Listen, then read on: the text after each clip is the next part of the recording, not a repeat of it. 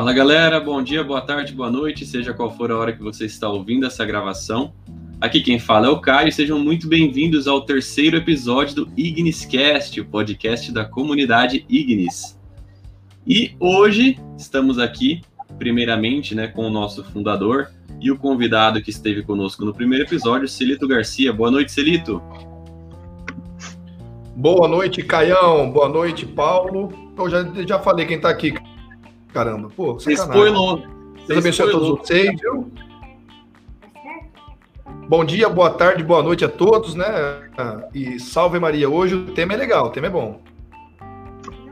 E também estamos aqui com um estreante, o nosso irmão de comunidade, cofundador também, e né, membro aqui, o coordenador do Corpo de Apoio Espiritual da Comunidade Ignis, Paulo Júnior, o nosso querido PJ. Boa noite, Paulo. Boa noite, boa, boa, tarde, bom dia, boa noite, boa madrugada. Eu tô me sentindo Wendel Bezerra com esse negócio boa, bom dia, boa tarde, boa noite. boa noite para todo mundo. Vocês não estão vendo aqui, mas o Celito e o Paulo estão fazendo duas dancinhas aqui para a câmera, cara. Tá uma coisa maravilhosa. E ainda mais que a conexão de internet não é das melhores, então às vezes dá uma travada e você vê, você vê o, o, o frame da cara deles com um travamento que é maravilhoso, gente. É uma coisa fantástica. Achou! Mas estamos aqui, né? Sejam muito bem-vindos, né? Desde já agradecemos a audiência de vocês. É, em breve, né? Hoje estamos gravando, é, hoje é dia 7, segunda-feira, dia 7 de junho de 2021. É, se você está ouvindo próximo da data da gravação, significa que você ainda pode pegar nossa transmissão ao vivo, que vai ocorrer no dia 12 de junho, nós estaremos indo para Votuporanga, na verdade eu, né, porque os dois já são de lá. E a gente vai gravar presencialmente aí alguns episódios e vocês vão poder nos acompanhar ao vivo. Mas, para darmos início aqui ao episódio número 3, Celito, qual que é o tema de hoje? Então, a gente vai falar sobre juventude, é isso? Juventude. O papel da juventude na igreja complementando, é isso aí, é isso aí mesmo. O papel da juventude, o importante papel da juventude na igreja, né? Cara, a concentração aqui tá maravilhosa com essas caretas do Paulo.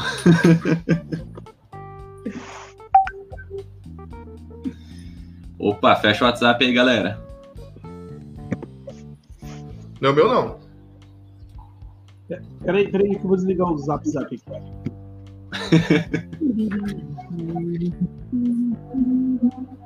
Pronto, zap zap desligado.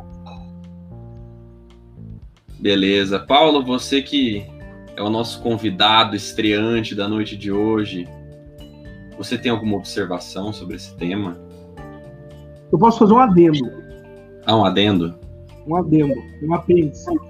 Explica para o pessoal o que é um adendo, porque para o pessoal da comunidade a gente teve bastante tempo aí com você criando essas palavras novas aí no nosso processo de formação. A gente teve até hoje não sabe o que é um adendo.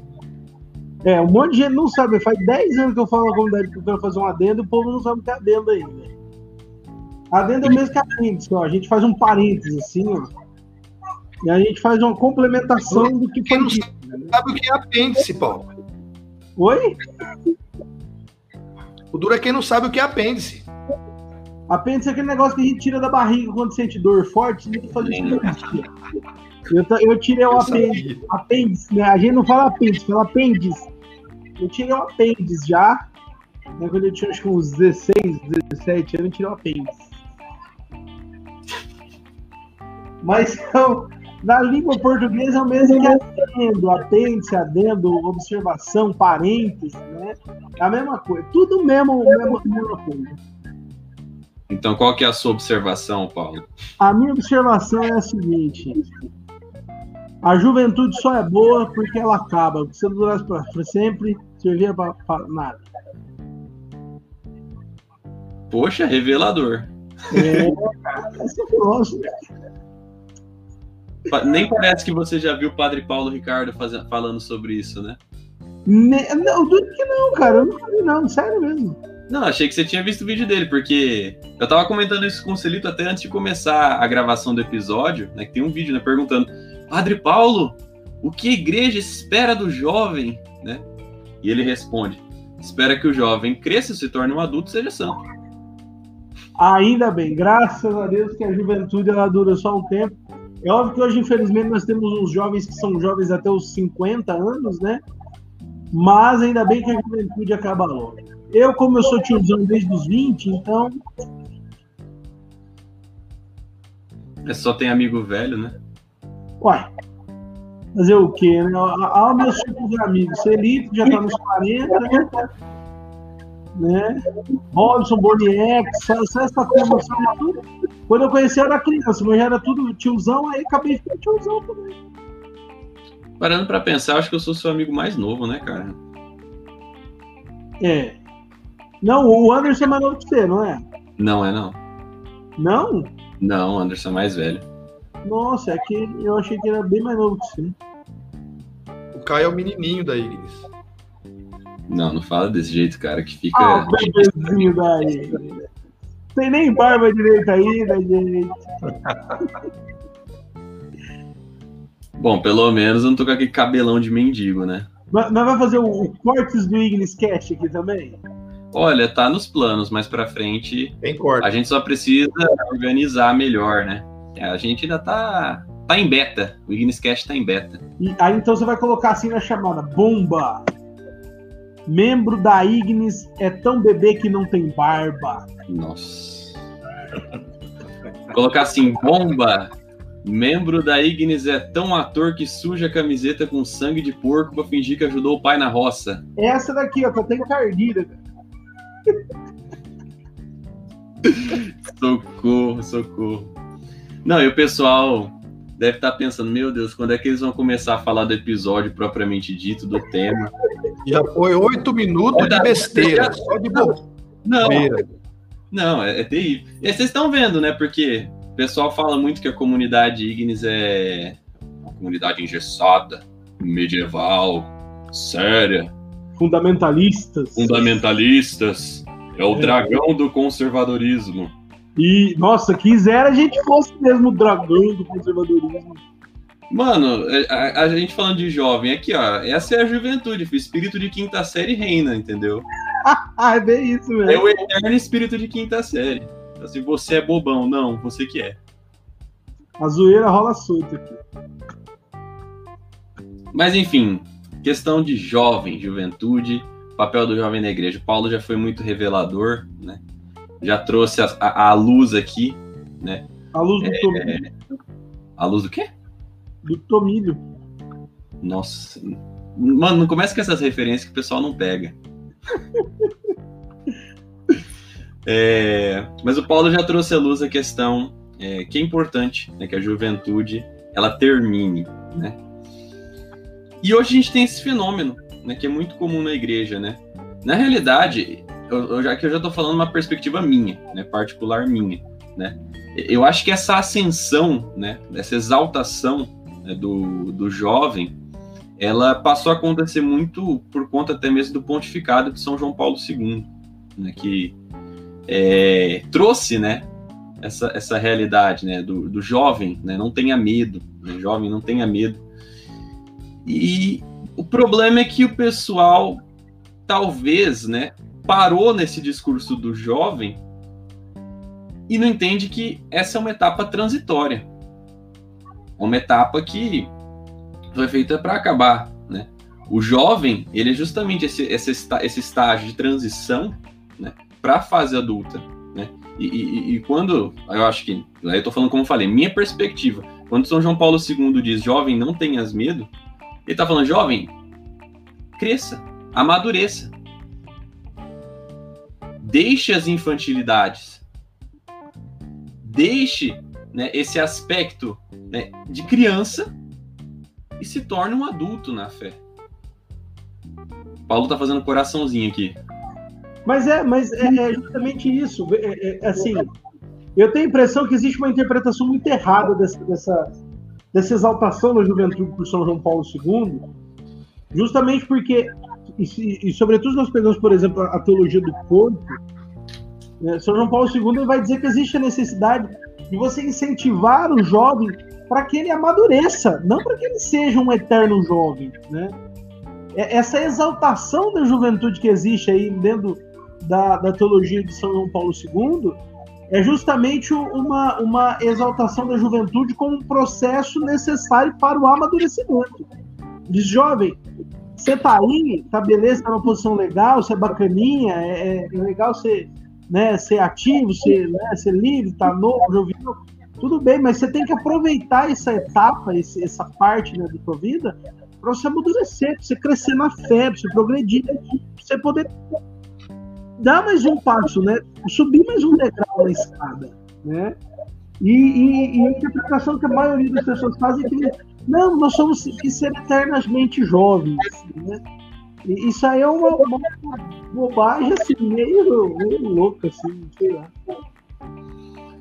E uma, uma, você ia falar mais alguma coisa, Paulo? Não. Ô Celito, quando você quiser falar alguma coisa, é só falar também, viu, irmão?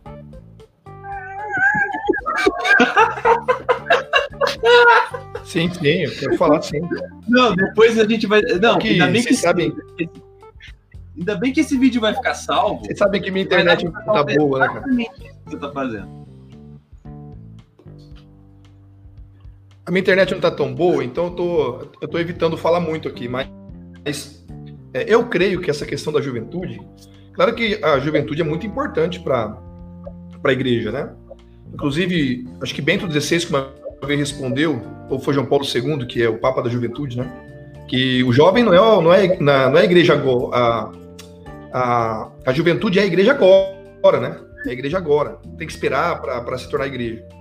Então eu acho que é muito importante a, a juventude para a igreja. Só que tem muita gente que pegou aquele lema do Chaves, não sei se vocês lembram lá, daquela musiquinha do seu Madruga. Se você é jovem ainda, jovem ainda, jovem ainda jovem é, ainda. Velho será, velho será, velho será, né? A menos que o coração sustente a juventude que nunca morrerá, né? Isso é poético, isso é maluco, isso é bom. Então, se tem gente que acha que tem que ser jovem, sobretudo na questão é, das iniciativas, ou a forma de conduzir a família, ou a forma de governar um movimento, conduzir, coordenar um movimento, é, com essa eterna juventude, né? O jovem, ele é imaturo, isso aí é, é comum, é normal. Mas é na juventude, por isso que é importante a juventude, o jovem para a igreja, porque na juventude também é onde se forma ali o caráter do jovem também. E a gente vai poder compreender se esse jovem, na sua juventude, vai ser um, bom católico ou não, né? Porque é na juventude. Isso aí a gente vê, eu falo porque participei muito de grupos de jovens, né? Então a gente percebe isso. Que o cara vai lá no encontro de jovens, faz aquele retiro, continua participando, chora muitas vezes, chora, derrama lágrimas, né? Mas depois, no mesmo, ao mesmo instante, está frequentando é, os encontros do, do grupo, mas está frequentando também é, o mundo, né? Então, é um jovem relativista. Então, é nesse momento que o, o jovem é, deve decidir o que ele vai ser, na verdade. Tanto profissionalmente, mas, claro que o contexto aqui é, é mais católico, né? Mas é nesse momento que ele tem que deixar de ser relativista, né? é na juventude. Claro que há exceções, né? Por exemplo, Santo Agostinho, né? Ele bem tarde, né? Com 30 e poucos anos que foi, de fato. Mas a juventude dele foi busca pela verdade, entende? Então aí que tá a coisa. O jovem hoje, infelizmente, ele não tem essa inquietação. Aliás, tem. Todo jovem tem uma inquietação. Mas não faz, não faz como Santo Agostinho, que errou tanto, errou tanto, errou tanto, mas já tinha consciência que ele estava buscando a verdade que depois ele vai reconhecer que a verdade estava dentro dele, ele estava procurando fora. Então eu acho sim que o jovem, a juventude é importante, mas é, é, é, é importante que o jovem ele forme, né, ele perceba que aquilo que ele está sendo ali na juventude, provavelmente as buscas que ele, que ele faz na juventude e aquilo que sacia essa sede, essa inquietação, vai ser consequência futura. Né? Então, se ele não encontrar é, já na juventude ali isso, claro que já a parte na adolescência, na educação dos pais, por exemplo. Mas aqui está falando do jovem. Mas é, é, ali que ele vai é, se formando e, e, ali nós podemos perceber se ele vai ser um bom católico ou não, um bom pai de família ou não, um bom é, trabalhador, um bom é, vai exercer um bom ofício. Então é importante, mas o jovem precisa crescer, como vocês disseram aí. Eu acho que um dos pontos que, é, na realidade, é até um, um estereótipo que surgiu e não sem motivo, né? Mas eu acho que um estereótipo que surgiu muito essa questão do, do jovem ele ser irresponsável, né? Ele ser inconsequente. E como eu falei, é um estereótipo que ele surgiu não sem motivo. Justamente né, por conta dessas realidades que, que o Cerito estava falando aqui, nessa né? questão, é, muitas vezes, por exemplo, do, do jovem que está dentro da igreja ir lá fazer um retiro, depois virar as costas, ou então nem virar as costas, mas viver uma, uma vida dupla, né? E, e a questão é, é, é, é justamente essa. Como o jovem ele tem esse estereótipo do não ter responsabilidades, né, de ser inconsequente, de ser irresponsável, ele fica engessado nessa idade. Ele fica engessado nesse estado da vida dele. O jovem que de fato vive essa, essa, esse, essa, esse estereótipo da irresponsabilidade, ele não amadurece, ele não se torna adulto. E a gente vê esse fenômeno que acontece tantas vezes, né? Do, de, por exemplo, é, um casal chegar, né? Isso quando vai, né? A, quando vai à igreja, né? Pra, mas um, um casal chegar ao matrimônio, chegar na igreja, chegar no altar e simplesmente não conseguir honrar com, por exemplo, o voto do matrimônio da abertura à vida, né? O casal ele está casando ali na igreja por uma mera formalidade, ele não está abraçando a responsabilidade do amadurecimento do ser adulto e ele, o casal ele acha que o casamento deles é só fazer uma festinha num buffet da hora, casar numa igreja bonita para tirar umas fotos legais, é, montar num, num avião e uma lua de mel, entendeu? Numa cidade bacana e morar num apartamento com um filhote de cachorro. Então, é um fenômeno que Oi? E chamar o filhote de filho, né? E chamar o filhote de filho. Sou, sou mãe de pet, ou pior, sou pai de pet. Nossa, pai de pet é o, é o mais triste de todos. Ele só não falou se o pet é a garrafa de coca, ou se é a, a garrafa pet de cutuba, ou se é a garrafa pet de Fanta, né? Não, pior é que geralmente o pet é o shih tzu de lacinho, lacinho rosa. E às vezes o shih tzu é macho. Oi? E que faz até unha, né? Porque agora tem até manicure. Faz a unha. Faz a unha do Shih Tzu, um macho de lacinho rosa.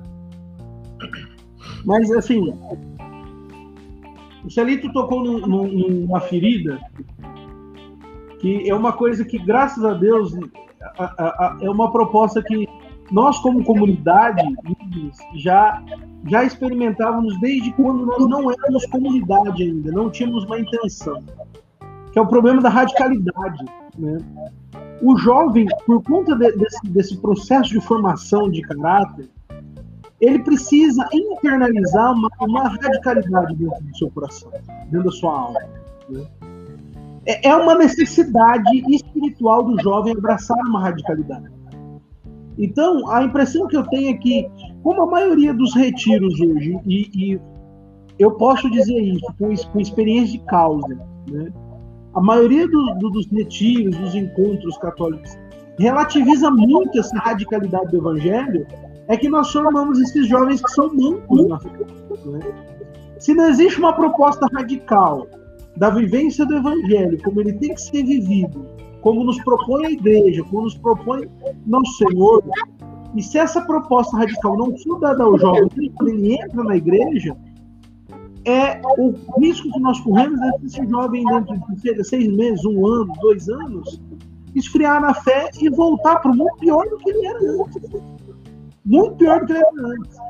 Porque na cabeça dele, a radicalidade da fé não foi capaz de suprimir a necessidade da radicalidade que existia no coração dele. Então ele precisa preencher o coração dele com alguma radicalidade, com algum extremo. Né? Agora, quando nós propomos ao jovem a radicalidade do evangelho de forma integral, né? e quando eu digo a radicalidade do evangelho de forma integral, é a pobreza, é a caridade, é a vida de oração, é a vida, a vida casta, pureza. Se eu não proponho para o jovem, desde quando ele dá os primeiros passos na fé, eu não dou a ele a oportunidade de equilibrar essa caminhada e de progredir como católico. Agora, se desde o momento que ele é na igreja, eu dou para ele uma fé relativa, uma fé politizada, uma fé de que faz se você puder, se você não conseguir, não tem problema. Uma fé de, ai, ah, se não te faz mal, se é o amor, não é pecado. O jovem vai achar que essa vida relativa é muito fácil de ser vivida. E é essa facilidade que o jovem não quer para a vida dele. É por isso que o jovem ele quer radicalidade da droga, do álcool, do, né, da balada todo final de semana. E, e, é necessário que a gente forme a juventude com a radicalidade do evangelho em contraposição a toda essa radicalidade do mundo. Né? E, e, o Celito tocou nessa ferida, é, e eu sei por quê, porque, graças a Deus, né, irmão, nós, nós podemos ver no Ministério Jovem na nossa época muitos frutos dessa radicalidade. Né? Há muito tempo atrás, nessa época, muito tempo atrás. É, justamente porque com a gente nunca teve esse negócio de ah, é meio católico, vamos fazer um discurso meio católico, vamos fazer um discurso meio radical, vamos ter um discurso assim, meio doutrinário. Não, ou é o evangelho integral ou não é, ou é a fé da igreja ou não é, não tem que discutir. Ou você tá dentro, você não tá, irmão. Entendeu? É óbvio que você tem que receber com carinho, que você tem que receber com, com caridade, é óbvio que você tem que amar o jovem, não é? Mas a própria Escritura nos diz que Deus ama o pecador, mas não ama o pecado. Né? É preciso receber o jovem pecador, mas é preciso condenar o pecado dentro do coração dele, dentro do nosso coração. Não é? E, e, é nesse aspecto em que eu vejo muitos grupos falhando né, na formação da juventude, não é? na, na forma como apresentam o evangelho à juventude. O evangelho, assim, como diria o nosso irmão, né, um evangelho meio açucarado, né? açucarado, né? Tá açucarado, irmão. Sério. Olha, eu acho, Paulo, que nesses encontros, e nós fazemos encontros, né, as viradas radicais, né, a, os algo mais, né, os encontros que a gente fazia, era ao mesmo tempo dos encontros que outros movimentos faziam encontro de jovens. Né? E muitas vezes os jovens vinham para os nossos encontros e ali eles encontravam mesmo, de fato, uma radicalidade, né? Eu me lembro que DJ da, de uma boate famosa começou a caminhar com a gente porque viu essa radicalidade. E ele era um uhum. DJ da boate, cara, da boate mais famosa da Votuporanga. E ele viu essa radicalidade, né? Então, eu acho até perigoso, nocivo para a juventude certos tipos de encontros. É, eu, eu fiz um encontro em 98, né? Eu sou velho pra caramba, né? E naquele encontro, é, pouquíssimo, eu estava pensando nisso hoje, olha que interessante. Pouquíssimos jovens né, daquela época estão na igreja. Malemar você vê alguns na missa. E eu tinha meio que quase que impossível se encontrar alguém que vive a radicalidade do evangelho, né? Ou ao menos se esforça, né, para viver uma vida sacramental, né, uma vida de estudo e tal. Então, eu lembro que nesses encontros, eu, eu quando eu comecei a participar desse encontro, é, tinha o pós-encontro e depois sempre tinha uma uma festa, um churrasco. E nesses churrascos tinha, tinha bebedeira, né, tinha traição, ficação. Então eu falei, pô, qual que é a diferença da vida que eu levava para a vida desse povo da igreja? Então, pois é. eu acho que é perigoso, porque igual o Paulo disse, o jovem vai achar que esse é o contexto da juventude católica. É uma juventude liberal, que vai na igreja e ali ele reza e chora, mas depois no mundo ele pode ser igualzinho ao mundo, né? Um jovem totalmente de vida dupla, servindo a Deus e o demônio ao mesmo tempo. Então eu acho que esses encontros são nocivos, inclusive. Eu rezei para que muitos acabassem, acabou, graças a Deus. Porque deve sim ter essa. O jovem tem que vir, ele tem que conhecer os mandamentos, ele tem que saber que a castidade é um mandamento, é, e quem não cumpre pode ir para o inferno. E, é, essa, essa é a, é evangelho. Sempre foi assim, gente. Né? Pega Dom Bosco, por exemplo. Vocês estão me ouvindo bem, pessoal? O meu áudio está ruim. Tá bom, tá bom, Celito. Por exemplo, ó, como que se deu a, a, conversão, não, a vocação de Dom Bosco? Não sei se vocês sabem, mas Dom Bosco ele estava brincando. Eu não, não, lembro direito, eu vou dar mais ou menos aqui como foi, como eu lembrar. Lembrei agora dessa história. Dom Bosco estava brincando com os amiguinhos e tinha uns moleque que começou a brigar, a sair na porrada. E Dom Bosco viu aquela cena e não gostou e ele quis é apartar a briga, mas ele queria apartar a briga também na pancada. Ele ia entrar no meio da briga e bater em todo mundo, Dom Bosco, né? quando jovem. Só que aí apareceu um, um ser, né, um anjo, né, vamos colocar aqui. E o anjo falou assim: não, não é assim que se resolve, não. Né? E você tem que é, é, responder essa violência com amor, com a caridade, com a graça. E aqueles menininhos que ele olhava brigando tinham se transformado em feras. né? E depois, quando esse, esse anjo falou que não era assim que se combatia a violência e tal, é, começaram a transformar em cordeiros. E Dom Bosco, que queria sair na pancada, falou: Não estou entendendo nada. Né? Aí o, o, anjo falou: Vou chamar para você a, a mestra, né? vou te mostrar a mestra. Aí aparece uma mulher, né? Que é a Santíssima Virgem Maria. Ela fala então ali da vocação. Ele, ele, ele, ele, ela fala que ele vai ser então, vai cuidar das ovelhinhas, né? E ele depois ele não entende, fala, não estou entendendo nada, né? E até o fim ele não entende nada, até que Nossa Senhora fala, mas você vai entender um dia, né? Aí é legal que quando ele chega em casa, ele fala para os parentes, um irmão dele fala assim: Ah, então você vai ser pastor de ovelhas, né? O outro fala: ah, você vai ser chefe de bandido, que era o irmão dele que não gostava dele. E a, a avó dele falou assim: ó, ah, você não deve acreditar em sonho, não. Isso é sonho. Então é interessante isso, né? E Dom Bosco, ele, o apostolado, vocês sabem disso, gente. O apostolado de Dom Bosco foi todo com a juventude, né? Era o lema: dai-me almas e ficai com o resto, né? É, dai-me a alma da juventude. E ele aproximou a juventude da, da auxiliadora, né? Então, Dom Bosco é um exemplo disso, de que ele cuidou de São Felipe Neri, né? Você não via, você não encontra nenhum, nenhum relato de São Felipe Neri ou de Dom Bosco é, relativizando a fé para a juventude, falando, não, filho, se você ama a sua namorada, você pode ter relação sexual com ela, não tem problema. O que importa é o amor. Jamais, né? Porque homens como estes é, tinham, é, eles eram diretores espirituais mesmo. Eles tinham, eles queriam preservar aquelas almas. É, tem outra história também que é o tempo de uma pandemia, pessoal. Acho que na cólera, o tempo da cólera, é, Dom Bosco também, tempo da cólera falou: ó, se vocês rezarem todos os dias, um Pai Nosso, uma Ave Maria, um Glória ao Pai vocês não vão ser infectados pela cólera. E aconteceu mesmo. E olha só, ele só pediu isso, hein? Né? Todos aqueles que rezassem um Pai Nosso, uma Maria Glória ao Pai todos os dias, não seriam infectados pela cólera. Então é um santo extraordinário que é, é, é, a juventude se aproxima muito desse santo.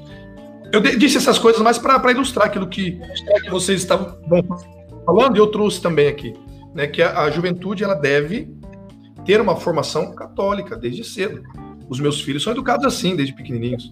Então, vai um pouco do pai, vai também da sociedade, né, de certa forma, vai da, da, da igreja, é, mas tudo começa com os pais, né? Aí a gente vai formando os pequenininhos. Aí se tornam jovens e conseguem ao menos detectar o que é o bem e o que é o mal. A questão da lei moral, é, o que resume a lei moral é isso: faz o bem e evita o mal. Então as crianças, desde criancinha, tem que pensar isso, ó, isso é mal.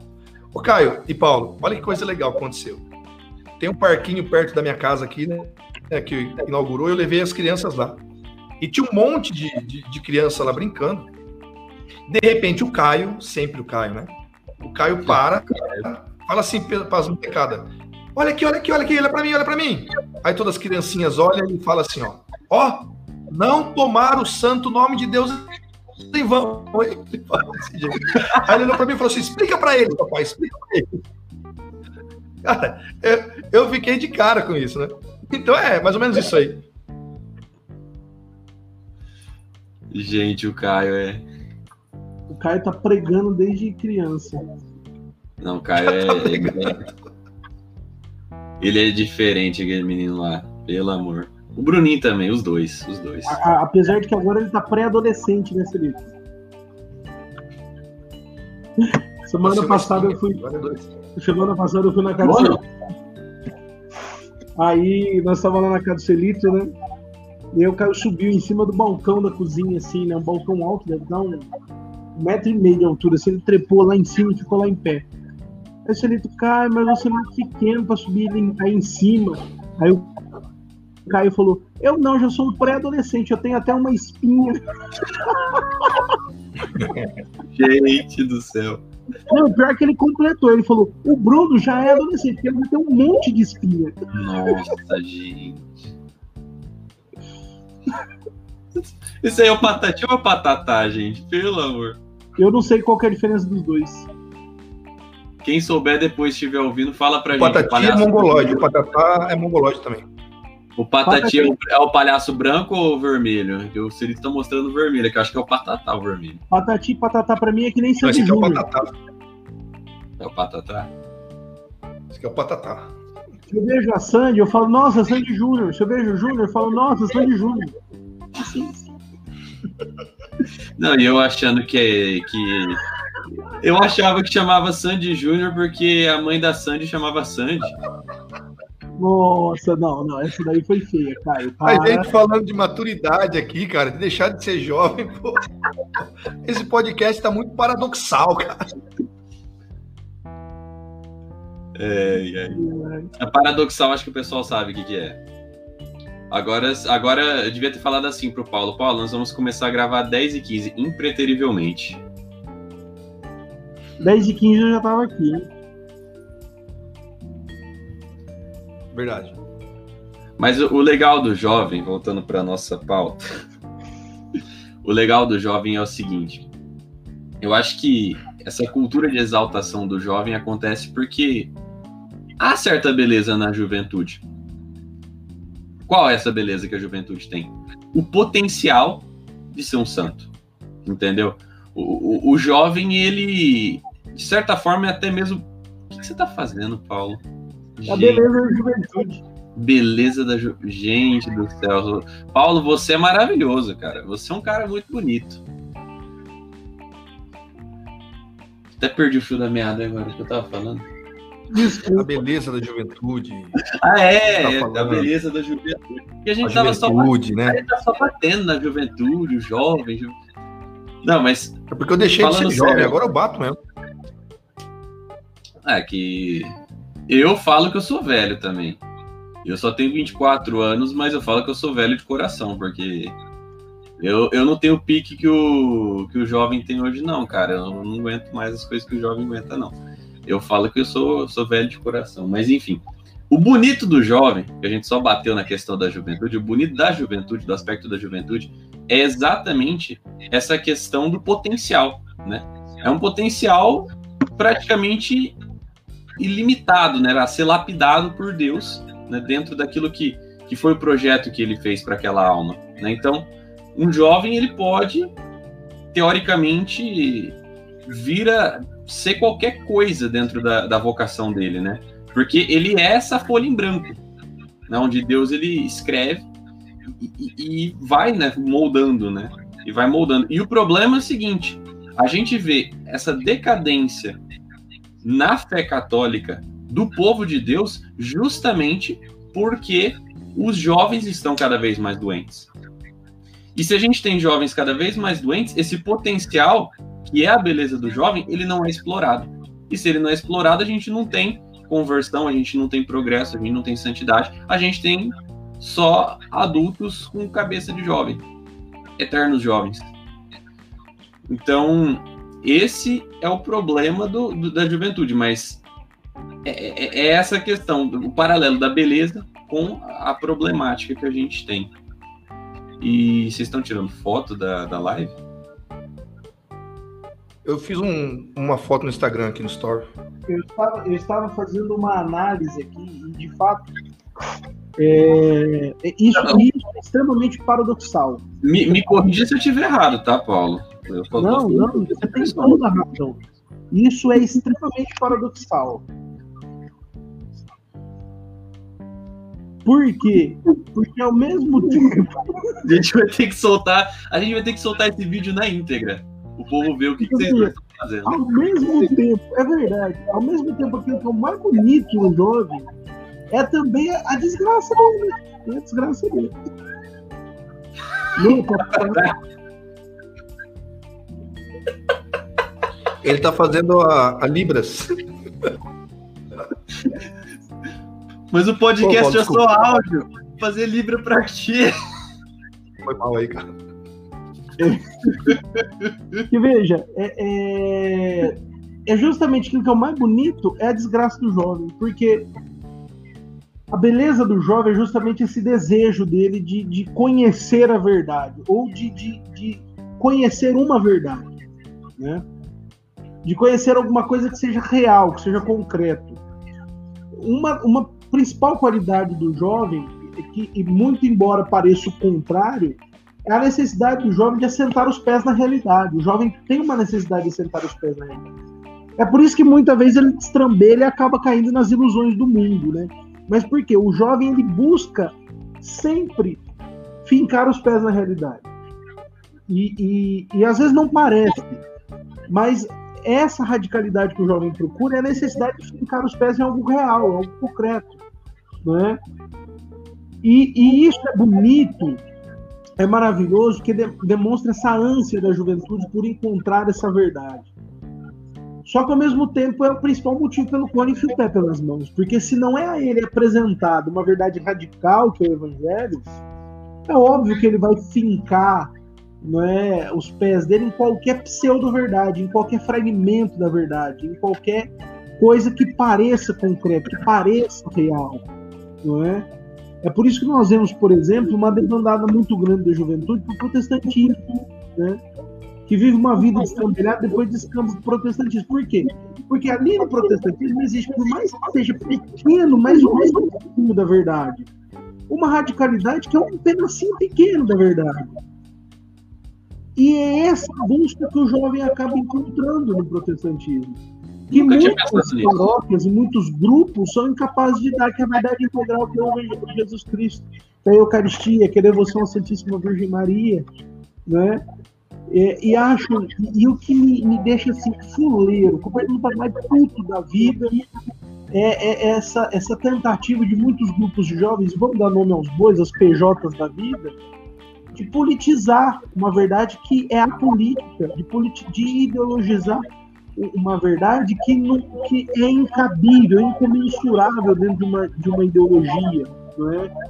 dentro de uma visão pequena de mundo, porque o que, que é uma ideologia? Uma ideologia é uma tentativa de, de abarcar a realidade a partir de uma perspectiva, de um, de um, de um paradigma. Né?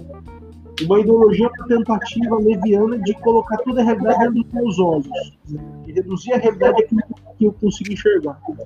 E o que nós vemos aí na maioria dos grupos é essa tentativa de ideologizar o evangelho, né? de politizar o evangelho, que pega um fragmento da verdade e aplica esse, esse pedacinho da verdade ali numa visão política, ideológica e, e dá para a juventude isso como se fosse uma verdade. Né? É, ou pega um pedacinho do evangelho e transforma isso numa espiritualidade, como é o caso do protestantismo, e, diz para o jovem isso é verdade. E o jovem abraça essa radicalidade como se fosse uma verdade real, uma coisa concreta. Porque ele não teve a oportunidade de conhecer não é a verdade como ela é de fato, que é dentro da, da vida da igreja, dentro da fé da igreja, não é?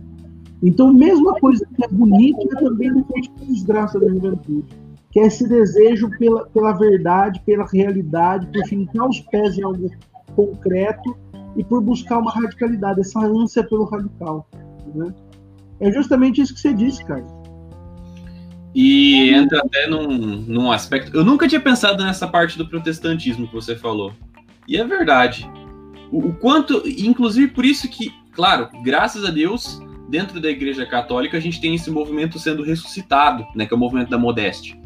Né? A gente vê muitas moças aderindo à modéstia, não só no vestuário, né, mas realmente da forma como tem que ser vivida, que é a virtude da modéstia, né? Mas, é, claro, também isso se aplica aos rapazes, né, mas sobretudo às moças. É... E o que, que acontece? A gente vê muitas mocinhas dentro da, das seitas protestantes com vestuário. Paulo, o que, que é isso, cara? É modéstia, só mostra o dedão. Ah, do... é modéstia, só mostrou o dedão do pé só. Gente, não, esse arquivo de áudio a gente vai upar no canal do YouTube. De áudio não, de vídeo. Eles vão ter que ver do jeito que tá sendo gravado o mesmo negócio. Não quero nem saber. Mas enfim. O que, que eu ia falar? É, perdi, no, perdi o fio da meada de novo, cara. A radicalidade é, modéstia. Aí a gente vê dentro das seitas protestantes é, essa questão da, das mocinhas dentro da, dessas seitas com um vestuário muito mais modesto do que as moças católicas, muitas vezes. Né? É, é um fenômeno que é mais presente lá, muitas vezes, do que dentro da Igreja Católica. Por quê? Justamente por essa questão dessa pequena parcela de radicalidade que é pregada dentro do protestantismo. É engraçado, olha só, lembrei de uma história agora. Teve uma vez que eu fiz um estágio e eu trabalhava para uma fábrica de, de moldes de gesso, né, que fazia lá a, a, a, o acabamento né, nas casas lá, parte de, de, de, tampar ali em cima o pé direito da parede. E aí o que, que acontece? É, os meus patrões, eles eram eles eram protestantes. Eu não lembro se eles eram da Assembleia de Deus Ou de qual outra denominação? Não, Congregação Cristã do Brasil eles eram. Paulo, o que, que você tá fazendo, mano? Eu tô mostrando o gesso. O que, que é o gesso aqui? Tá, isso, é que não dá pra ver, a resolução tá muito ruim, cara, não adianta. É, eles eram da Congregação Cristã do Brasil. E foi muito engraçado, porque eu, eu tava começando a fazer caminho com a comunidade. E aí a gente teve aquele retiro na casa de madeira, onde a gente rezou aquela via sacra, com o Celito carregando a cruz, as moças todas de véu. E aí eles olharam minhas redes sociais, viram as fotos, né, das meninas, e eles viraram e perguntaram para mim. Olha isso, eles perguntaram para mim. Nossa, que interessante. Vocês, as meninas aí da igreja de vocês também usam véu? Ou seja, alguém da congregação cristã do Brasil, uma seita protestante, né? Eles se apoderaram, vamos falar assim, né, de uma peça modesta que é de tradição católica. E aí agora, por ser mais trivial o uso dessa peça lá, né, na congregação deles, eles se surpreendem ao ver uma moça católica utilizando, né, como todas estavam utilizando naquela ocasião da, da, da via sacra, né? E, e essa questão da, da, da, politização da fé também entra num aspecto muito interessante que com certeza o Robson ia abordar se ele tivesse aqui agora, porque a gente tem uma politização da fé tanto para a esquerda como também para a direita. E muitas vezes, né, nós vemos hoje né, um fenômeno crescente. Serito mostrando o cartão do Robson. Se você é de Votuporanga e região, ligue para Robs, o melhor Uber de Votuporanga. Ele dirige Mob, não é Uber, mas a gente chama de Uber do mesmo jeito, porque não tem Uber em Votuporanga. Então, mas ele é Uber de Votuporanga lá. Liga pro Robs, que ele te leva aí na maior segurança. Qual cartão aí, Celito? Qual cartão aí? Qualquer coisa você liga lá, 4002-8922. Não, não. O, o número do Yuji, não. Novo som do japonês vai dar PlayStation 3. Não dá para ver o número, Celito. Você tá com a resolução baixa. Depois a gente pede pro Isaac colocar na descrição do podcast o telefone do Robs, o melhor Uber de Votuporanga. Patrocínio Robson de Maria, motorista Robson. particular. O motorista da Imaculada. É. A gente leva pro através de nossa Robson. É o patrocínio do Robson. Oi, vem pra cá. Nem lembro que eu tava falando de novo. Dos, dos congregacionistas lá que tentou te. Não, não, da politização, né? Isso. Então a gente tem hoje esse fenômeno, né, tanto para a direita como para a esquerda. E muitas vezes a gente vê uma juventude, né, que nessa necessidade de se atrelar, né, a, a uma verdade radical, ela se norteia por gurus e esses gurus eles direcionam né, é, é, o comportamento dessas pessoas, como se fosse uma tendência, uma verdade absoluta. Né? E aí todas as falas daquele determinado guru né, é, descem como gotas de orvalho né, do céu, e é uma verdade absoluta e incontestável. Eu estou fazendo aqui o papel do Robson, estou fazendo aqui a contribuição que o Robson Sim, faria. Eu não, preciso, eu não preciso falar da seita que é, né? Eu não preciso dar nomes aos dois, né? Ah, você que sabe, se você quiser falar. É a seita, é a seita dos marcilistas do sétimo dia, né? Nossa. Não, não, seita dos marcilistas da promessa, né? Porque vivem só da promessa, só. Não, não, não, agora você vai ter que destrinchar isso daí. Como assim da promessa? Ajuda nós. Hã? Não, porque qual que é o fundamento de um coach católico? É a prometer, promete que você vai ser hiperprodutivo, que você vai ser isso, que você vai ser aquilo, promete, né? E você vive só da promessa, né? Porque na realidade você não vive. Então, é verdade. E eu tava conversando isso. Mas esse é o, o, assunto, é a questão da politização da fé. Isso, é, é, é essa necessidade do jovem de se agarrar se agarrar a, a, a algo absoluto. Você sabe o que é isso, né, Caio? O quê? É, antes de até de falar uma coisa aqui, você sabe aquela, Caio, sabe aquela piada do não e nem eu? Eu vou te ajudar. Não, não sei. Nem eu.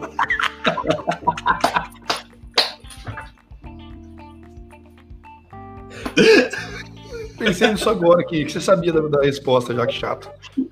Mas sabe o que, ajudei, que vocês estão falando? Ajudei. Eu podia ter te deixado Valeu, sem graça, Mas ó, sabe o que, que significa isso? Por que, que o jovem é jogado para lá e para cá? É, eu acho até que você usa essa palavra, Caio. É porque o jovem não encontrou a sua identidade mesmo, né? Identidade, aquilo que identifica ele mesmo. Então, o jovem, como ele está nessa, nessa, é, nessa ansiedade, nesse anseio, qual é a palavra mesmo? É, ele precisa de preencher um espaço, né? Vazio que tem, que tem, né? Então o jovem tá assim. Então o jovem hoje ele é emo. Aí amanhã o jovem é punk. Aí depois ele é sertanejo. Então o jovem ele tá assim, tá sendo jogado. E como hoje a comunicação é muito rápida, né? Por exemplo, quando eu fui punk, eu fui punk por muito tempo, não tinha esse negócio de rede social, então não tinha como eu ter acesso a outras tribos, por exemplo, né? A não ser por carta, né? Eu fui militante punk, então. Então, assim, hoje não, hoje o jovem ele tá ao mesmo tempo ouvindo um punk rock, tá ouvindo sertanejo, esses dos da pior qualidade, aí depois tá ouvindo funk. Então o jovem não tem identidade, cara. Aí, por exemplo, o jovem encontra um influencer, né? Aspas, católico, por exemplo, que tá falando algumas coisas ali atrativas, o cara é bom de lábia, por exemplo, né? Tem boa comunicação, fala umas besteiras. Aí o jovem, pô, aquilo, aquilo para ele é tudo, né? Então o jovem acaba pautando a tua vida e começa a moldar, formar a sua identidade, não por aquilo que o Paulo dizia, né? Pelo evangelho. Né? O evangelho que nós dizemos aqui é revelação, né? Por meio da igreja e tal. Ele se pauta por tudo que aquele cara fala, que aquela mulher fala. E você pode apresentar documentos da igreja, você pode... e ele se diz católico, hein? Vai em missa tridentina, reza o terço todo dia, mas na verdade é, ele é pautado, a vida toda dele é pautada por aquilo que aquela pessoa diz, né? Onde, na verdade, aqui que tá a coisa. Agora que eu chamo a atenção dos jovens, e creio até que seja a minha palavra final aqui, tá? É, é aí que está a coisa. O jovem tem que buscar a identidade. E a identidade, claro que o assunto é longo, então a identidade está totalmente relacionada. O problema é o jovem saber disso. Ao menos se ele buscar como Santo Agostinho, ele vai encontrar. Mas a, a, a identidade de um jovem, a nossa identidade, ela está relacionada totalmente com a finalidade última do homem. Então, se esse jovem é, tem a sua identidade na igreja, por exemplo, católica, né, que é a igreja é, revelada por Deus, né, instituição divina que é a igreja católica, ali ele vai formar a sua identidade. E ali ele vai ter, de fato, como que todo o amparo, né? É, vai ser coberto, né? Vai, vai, vai ser o forte dele. Até cuspi quase aqui. Que é a doutrina. Né? A doutrina, a espiritualidade. Então, tudo o que esse jovem for viver a partir daí, ele vai, ele tem uma identidade. Então essa identidade molda esse jovem. E essa identidade está relacionada ao fim último. Então, cara, ninguém vai pegar esse jovem. Meu. Esse, esse jovem pode, que nem nós, cara, né? Ó, um exemplo nós, Paulo. Nós aqui que estamos aqui, o Caio. Pô, nós andamos por cada caminho filosófico, teológico, cara. Nós já, cara, e assim, nós nunca ficamos no, nos extremos, vamos dizer assim. Né? Nunca. Até nunca. acompanhamos alguns, né? Aí depois de perceber, opa, aqui tá, tá fora da igreja católica se torna perigoso. A gente não tem problema em sair, nós não temos guru de estimação, entendeu? Eu Mas por quê? Porque nós temos uma identidade.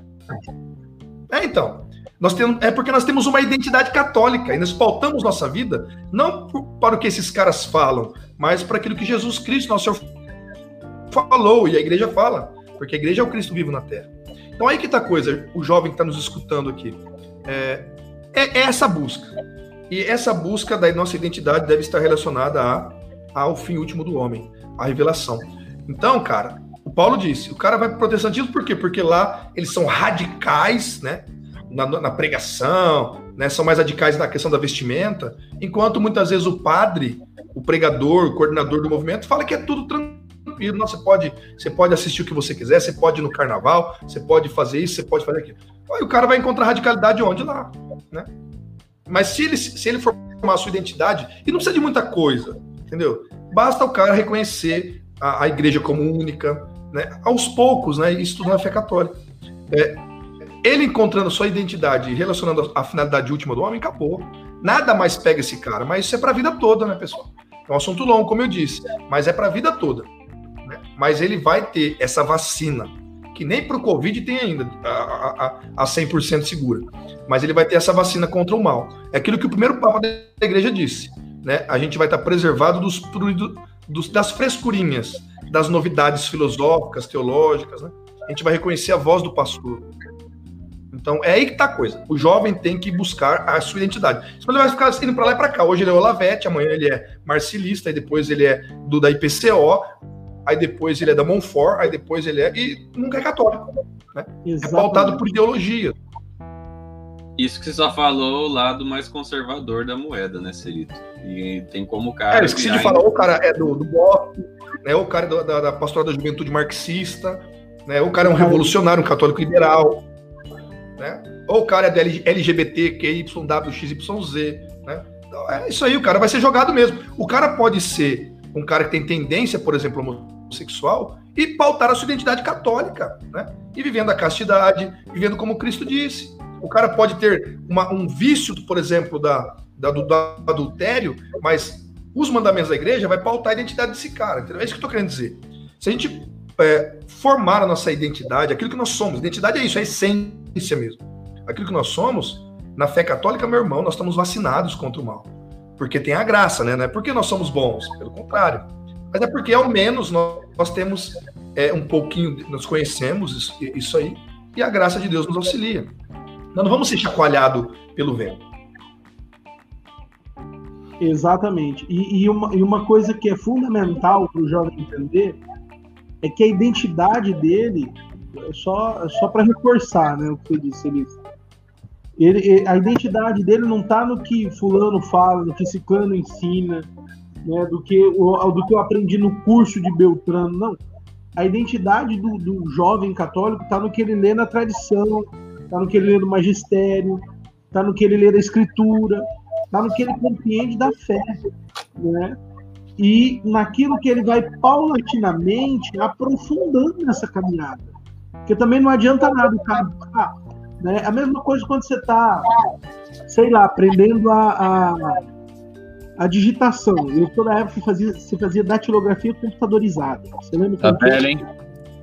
Datilografia computadorizada. Você primeiro tinha que aprender a posicionar o dedo no F e no J. Né? Depois você aprendia o que, que você fazia com o indicador, depois você aprendia o que, que fazia com o dedo médio, depois e o que, que acontece? Só fé católica é assim: primeiro você vai aprendendo a posicionar o dedo aqui, depois você posiciona o dedo aqui, depois você vai posicionar a mão desse jeito, até que chega um ponto em que o teu filtro, a tu, aliás, a tua identidade está tão bem formada que você é capaz de filtrar, ó, isso é católico, isso não é católico. Isso é onde eu devo, onde eu posso caminhar. Esse caminho eu não posso trilhar, não é? Por quê? Porque a sua identidade vai estar tá muito bem fincada na realidade, né? Ela vai estar tá fincada é concreto. Né? O Patati é o Patati católico que nós temos aqui. Patati católico. Né? Muito bom, exatamente e, e isso. O vai formando a identidade dele, né? Vai formando a radicalidade da vida dele. Porque quando a gente fala radicalidade, né, dá a impressão de que nós estamos falando para você ser um São Francisco que abandonou toda a riqueza, se vestiu de saco e foi pregar o evangelho eu, isso é, é para quem tem um nível de santidade muito alto. Para nós temos um nível ali de santidade mediano, a, a radicalidade ela acontece primeiro no abraçar a fé, depois no aprofundar a fé, no conhecer a fé, no crescer na fé. É? é essa radicalidade que nós estamos né, afirmando ser necessária, é? E do experimentar essa fé. É uma palavra que eu, eu, particularmente tenho um pouco de receio, né? Que é a palavra experiência, o experimentar. Eu, eu sou um pouco cauteloso com essa palavra, né?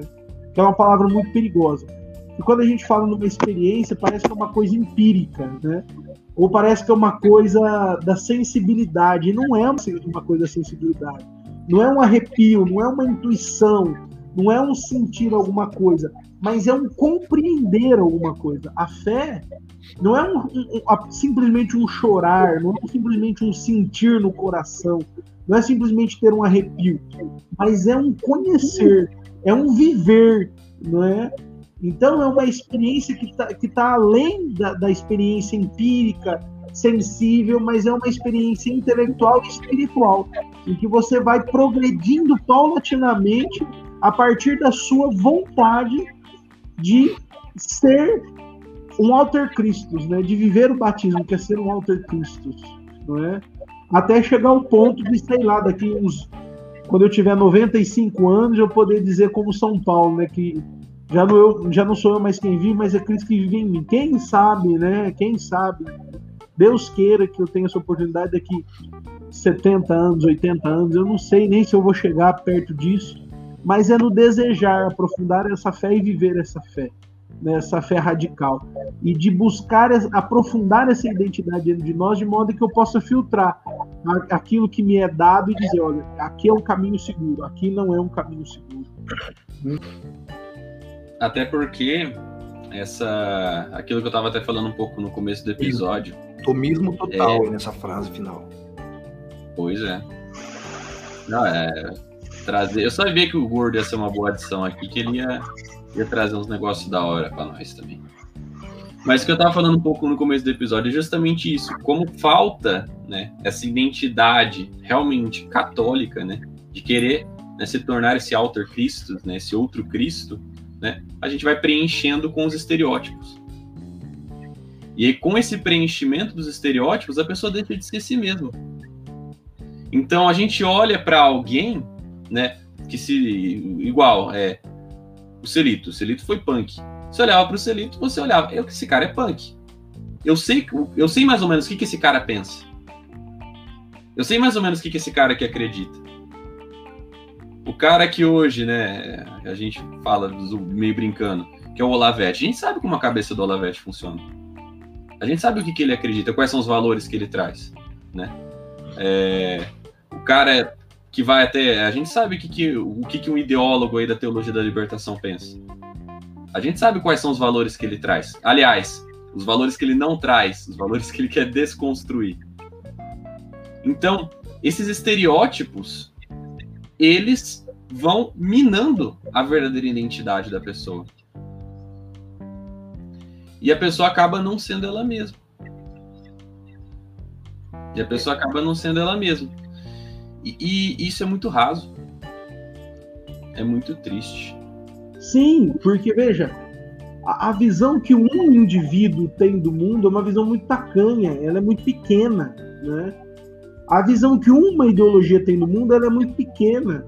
Nós estamos falando, quando nós falamos em fé católica, nós estamos falando de algo que foi construído não em dois mil anos de tradição. Nós estamos falando de uma revelação que é eterna, né?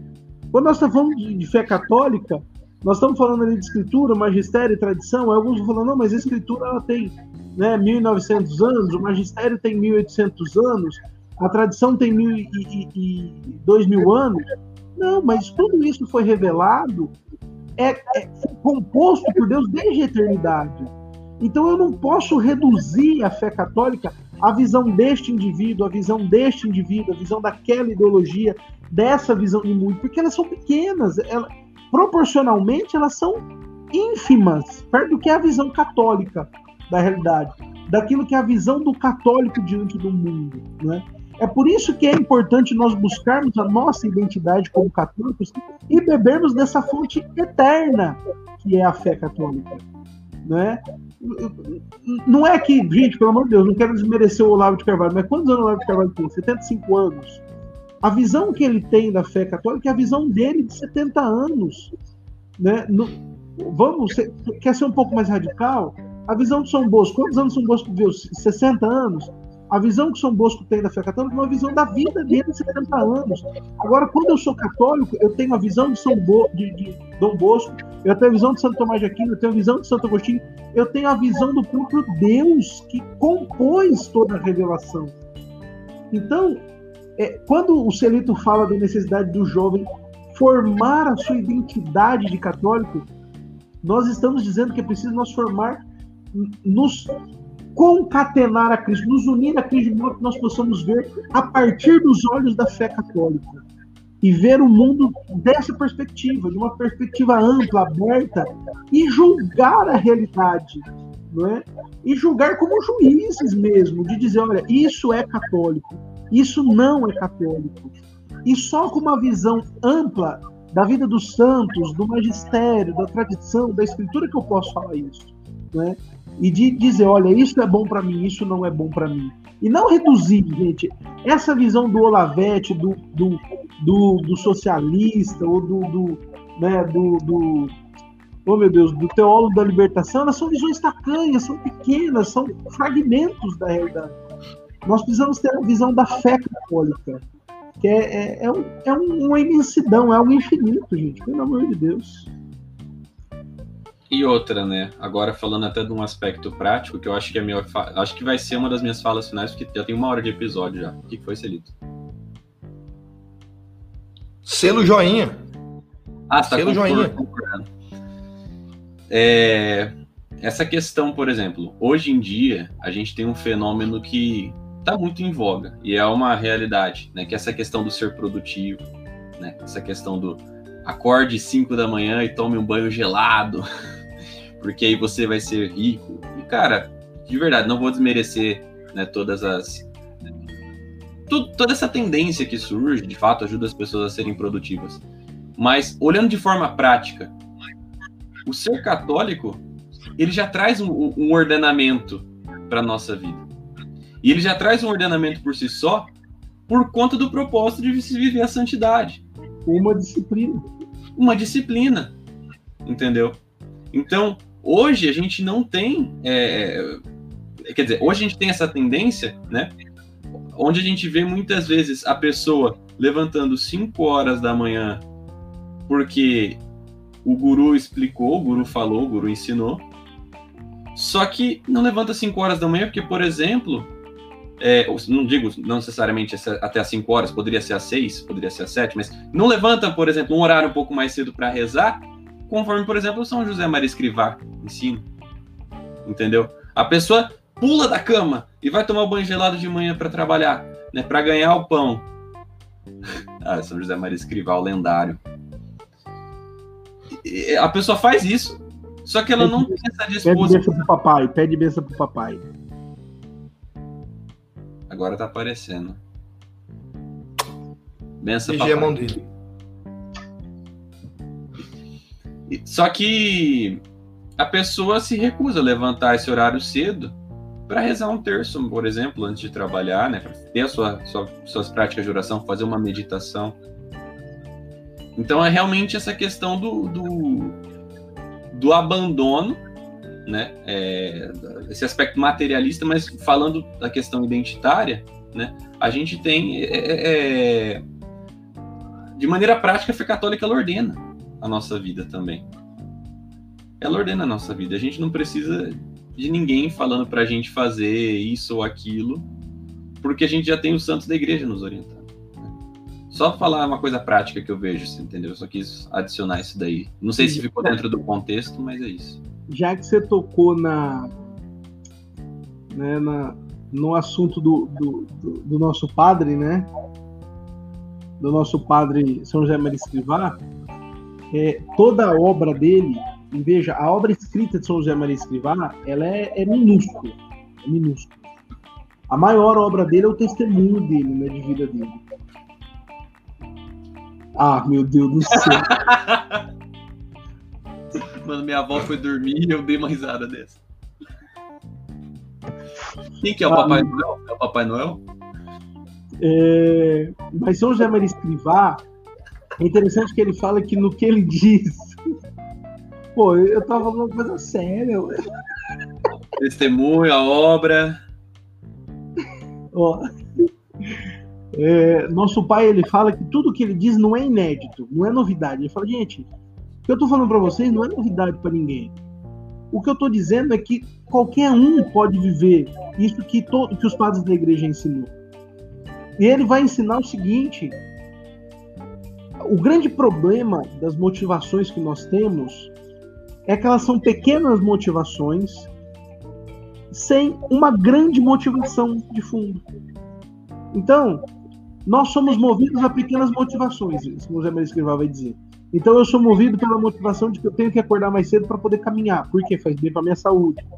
Eu sou, eu sou movido pela motivação de que eu tenho que comer mais salada, porque faz bem para minha saúde. Eu sou movido pela motivação de que eu tenho que vender mais porque eu vou receber um salário maior, né? Só que todos nós ignoramos a grande motivação da nossa vida, que é a salvação. Então nós ignoramos. Você quer tornar a identidade do católico prático? Faça tudo para a santificação da sua alma, para a salvação da sua casa, para a salvação da tua família. Tenha então uma grande motivação. E aí São José Maria Escrivá vai dizer que tudo que nós fazemos deve ser movido, motivado pelo amor e pelo desejo de salvação. Então ele vai falar, olha, se acorda cedo, mais cedo para caminhar e fazer e ter saúde, ok, mas a motivação última é a salvação da tua alma. Você come né, pouquinho ou come mais salada, mesmo não gostando, é para o bem da tua saúde, é, mas é pela mortificação da tua alma. Ele vai dizer, você faz, pratica o um minuto heróico, né? Que é aquele negócio de, de tocar o despertador pro lado da cama. É, é para você ter uma vida mais regrada, é, mas é para salvação da tua alma. Nós devemos ser movidos não apenas pelas pequenas motivações materiais mas pela grande motivação espiritual que é a salvação da nossa alma. Por quê? Porque essas pequenas motivações elas vão acabar, elas vão passar, elas vão chegar a um ponto que elas vão se esgotar e não vão conseguir nos motivar mais. Mas se nós somos movidos pela grande motivação que é a salvação da nossa alma, eu estou até espumando aqui, tanto que eu estou falando, que a, que a salvação da nossa alma, as pequenas motivações não se esgotarão, elas não terão fim. Elas serão alimentadas, porque dentro de nós existe um desejo que nos levará ao final da nossa vida a salvação da nossa alma. Então ele vai dizer, ele vai resumir na espiritualidade dele: faça tudo por amor e pela salvação da tua alma, né? E pela salvação da tua alma. Cara, eu, eu sou fã, eu sou fã demais desse cara aqui, velho. Eu sou fã. Eu, eu, eu, ainda vou comprar o suco Forge o Caminho, que eu ainda não tenho, mas eu também sou fãzão dele. Ele é demais. Não, você matou, matou a questão, Paulo. Era isso. Eu nem tava conseguindo articular direito o que eu, tava o que eu queria dizer, mas era isso. Era isso que você falou. Eu tava tentando articular exatamente isso, mas eu, eu não consegui externar, mas era exatamente isso. Pessoal, uma hora e sete já de podcast. Eu acho que a gente pode ir para as considerações finais. Vocês têm alguma? O, Paulo Dentadura ele vai falar aí. Paulo Rodela agora.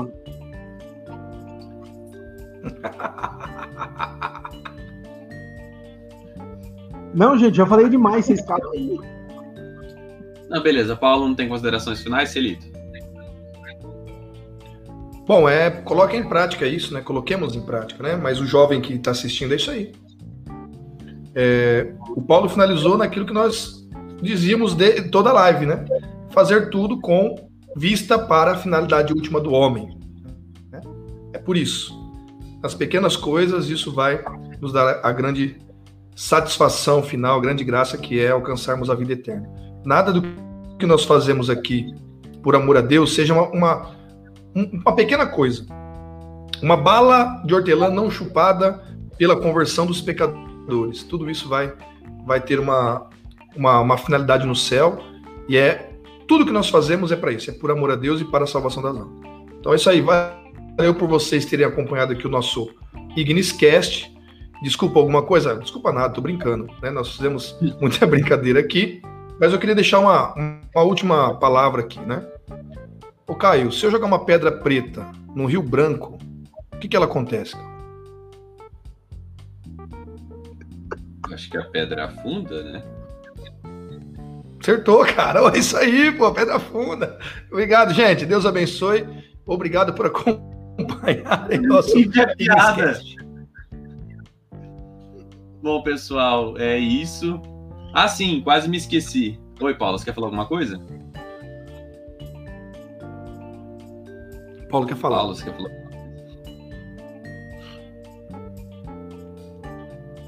Ninguém tá te vendo, filho. Eu esqueço disso, cara. Não, mas eu vou postar, eu vou postar no nosso canal do YouTube esse episódio exclusivamente só para o pessoal ver, cara. Não, não. Caio, só, parabéns só... mais uma vez pela sua mediação, viu?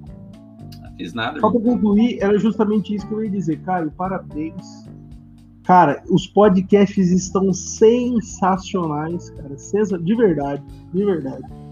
Muito embora você esteja com esse chapéuzinho horroroso, esse chapéu Panamá horroroso. Esse é o chapéu do podcast, é a minha assinatura. Todos os episódios eu vou estar com esse chapéu. Eu gostaria de dizer a vocês o seguinte: eu, que eu estou preparando um cenário sensacional para a gravação do podcast com vídeo que, ó, cara, vai ficar ao vivo.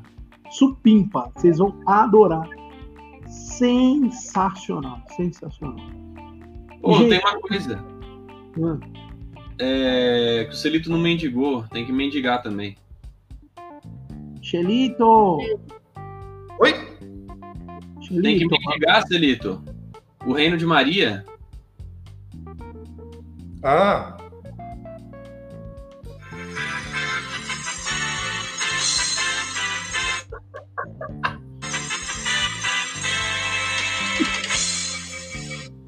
Salve Maria.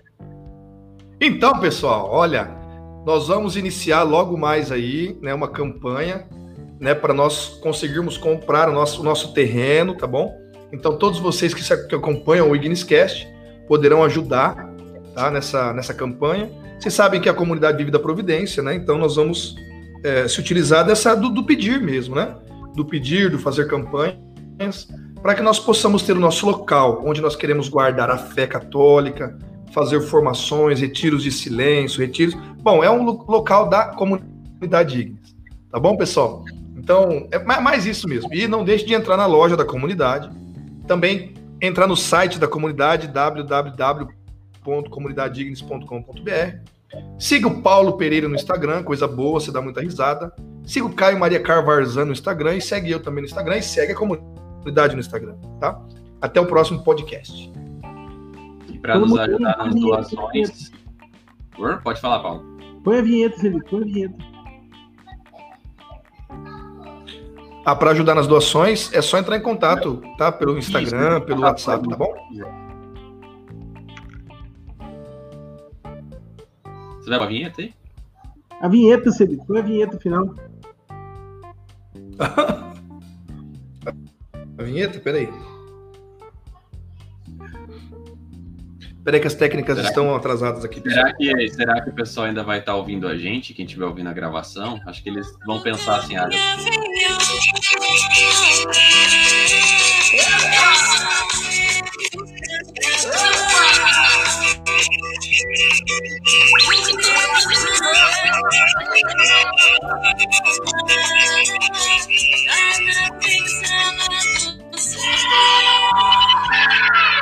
O refrão.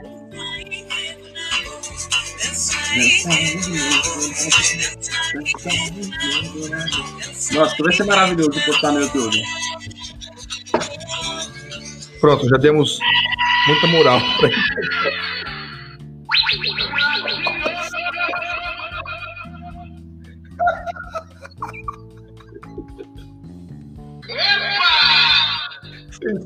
Você não existe, cara. Tem que cortar isso do podcast, não é possível, cara. Não vai cortar, não. Vai na íntegra. Mas é isso, irmãos. Muito bom, muito bom. Parabéns a vocês dois aí. É vocês dois. Mas, Paulo do céu, para com isso, mano. Eu tô passando mal aqui. Enfim, podcast é muito bom, obrigado. Alegre. Muito obrigado pela audiência de vocês, viu, pessoal? E nos acompanhem. Agora, no dia 12, a gente vai fazer algumas artes de divulgação. Estaremos ao vivo na, na gravação de alguns episódios. Então, nos acompanhem. Cenário presencial, vai ser bem top. Vai gravar áudio, vai gravar vídeo, vai ser bem da hora. E é isso. Estivemos reunidos em nome do Pai, do Filho e do Espírito Santo. Amém. Muito obrigado, viu, pessoal? Salve Maria. Salve Maria.